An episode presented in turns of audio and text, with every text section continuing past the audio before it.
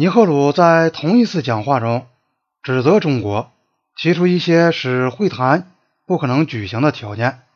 半个月以前，在关于老挝问题的日内瓦会议结束后，陈毅曾接见欧洲的一名广播电台记者。当记者问他对印度的双方撤退的建议有何看法时，他说：“要中国军队从自己的领土上撤退是不可能的，这违反了六亿五千万中国人的意志。世界上没有任何力量能迫使他们这样做。”尼赫鲁引用了陈毅的声明说：“这就是规定了使我们进行讨论和谈判。”成为不可能的先决条件。印度在八月二十二日照会中提出印度关于会谈的反建议时，再度申述了这个论点。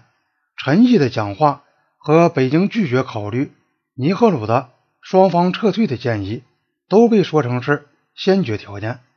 他们违反了中国方面一再所说，他要通过进一步讨论来和平解决。边界问题的说法，这份照会最后说，显然正是中国人在规定办不到的先决条件，并且要求在进一步讨论未开始以前就接受中国人对这个地区西段的边界的主张。印度既然认为在中国从印度主张的领土撤退前开始讨论，就是对中国的主张做了先决的判断或。接受了中国的主张，那么中国在讨论开始之前撤退，当然也就是对印度的主张做了先决的判断，当然也就是对印度的主张做了先决的判断或接受了印度的主张了。但在印度看来，印度所主张的边界线是理所当然的国际边界。新德里的那套论点表明，他们深信凡有争论的领土。全部是，而且绝对是属于印度的。这样推论下去，中国在那里出现就是抹杀不了的侵略行为。因而，在他们看来，北京关于渴望和平和协商解决边界问题的表白，就都是言不由衷的空谈。另一方面，中国认为阿克塞钦从来不属于印度，并深信他们表示愿意放弃。麦克马洪线以南的领土的主张是通情达理的，是十分慷慨的。因而，在他们看来，印度的表白也同样是言不由衷。在印度军队的向前推进时，尼赫鲁关于使用和平方法的保证完全像扯谎。尼赫鲁本人也曾在一瞬间意识到他自己的想法的矛盾。他在1962年5月说道：“如果。”你开始像中国人那样考虑问题，是从这样的假定出发，即拉达克，尤其是阿克塞钦，现在是属于他们的，过去也是属于他们的。那么我们所做的一切都是对他们犯下的罪行。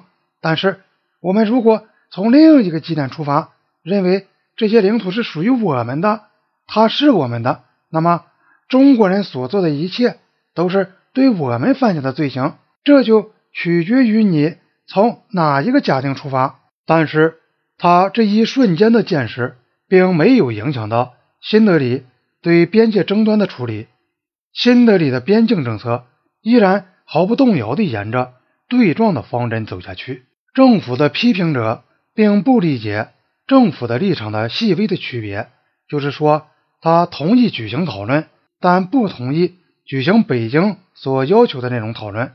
因此，他们继续攻击尼赫鲁同意和那仍然占领着印度领土的侵略者坐下来会谈。但是，这正是印度总理所喜欢玩的那种滚球戏。现在打球的条件正中他的下怀，于是他就大打特打。他在议会中向反对派说：“这是幼稚可笑的态度。首先，谈判和会晤是有极大的区别的。”有天壤之别。不管发生什么事，不管所处地位如何，也不管前途如何，你总得要谈。如果我有机会，我将同中国人会谈。不会晤是十分荒谬的。只要有可能，就要鼓励会晤。谈判是非常正式的事，需要一个非常合适的背景。没有合适的背景，就不应该举行谈判。会晤是完全不同的一回事。有人责备尼赫鲁邀请即将离任的中国大使共进午餐，并攻击梅农在日内瓦同陈毅共饮并拍照。尼赫鲁对这些指责感到恼火，他挖苦他的反对者对当代世界的外交全然无知。他说：“他们似乎认为必须把印度对不可接触者的那套做法搬到我们的国际的关系中来。”